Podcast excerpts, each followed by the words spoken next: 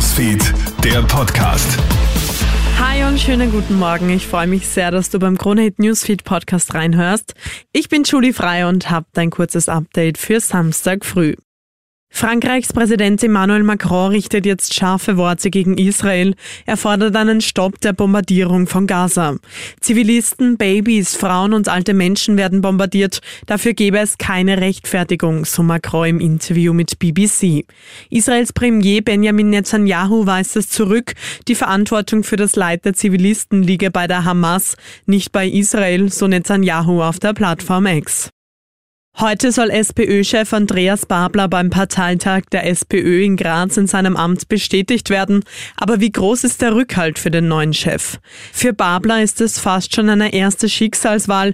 In den Umfragen kommt die SPÖ nicht wirklich vom Fleck. Da braucht es zumindest die Unterstützung der eigenen Partei. Und das ist schon schwierig genug, sagt Politikberater Thomas Hofer zu ATV. Er muss deutlich mehr bekommen als seine Vorgängerin das letzte Mal. Das waren rund 75 Prozent. Äh, in Wahrheit müssen müssen wohl äh, die hohen 80er, am besten natürlich ein 90er-Ergebnis sein. Das ist schwierig, weil er natürlich auch viele Kritiker noch immer hat. Aber wenn die Partei halbwegs bei Sinnen ist, äh, dann muss sie ihren Vorsitzenden schon in der Öffentlichkeit mit einem gewissen Votum ausstatten. Impfpassaktion in Österreichs Apotheken. Kommende Woche kannst du dort gratis deinen klassischen gelben Impfpass digitalisieren lassen. Ziel ist es, den elektronischen Impfpass auf den neuesten Stand zu bringen.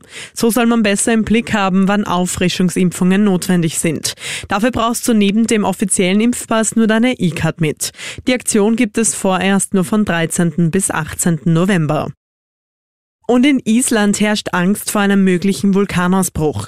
Nach einer Serie von rund 800 Erdbeben im Südwesten Islands haben die Behörden die Gefahrenlage ausgerufen.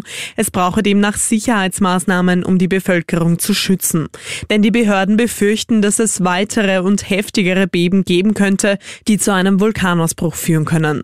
Der Ort Grindavik soll nun evakuiert werden.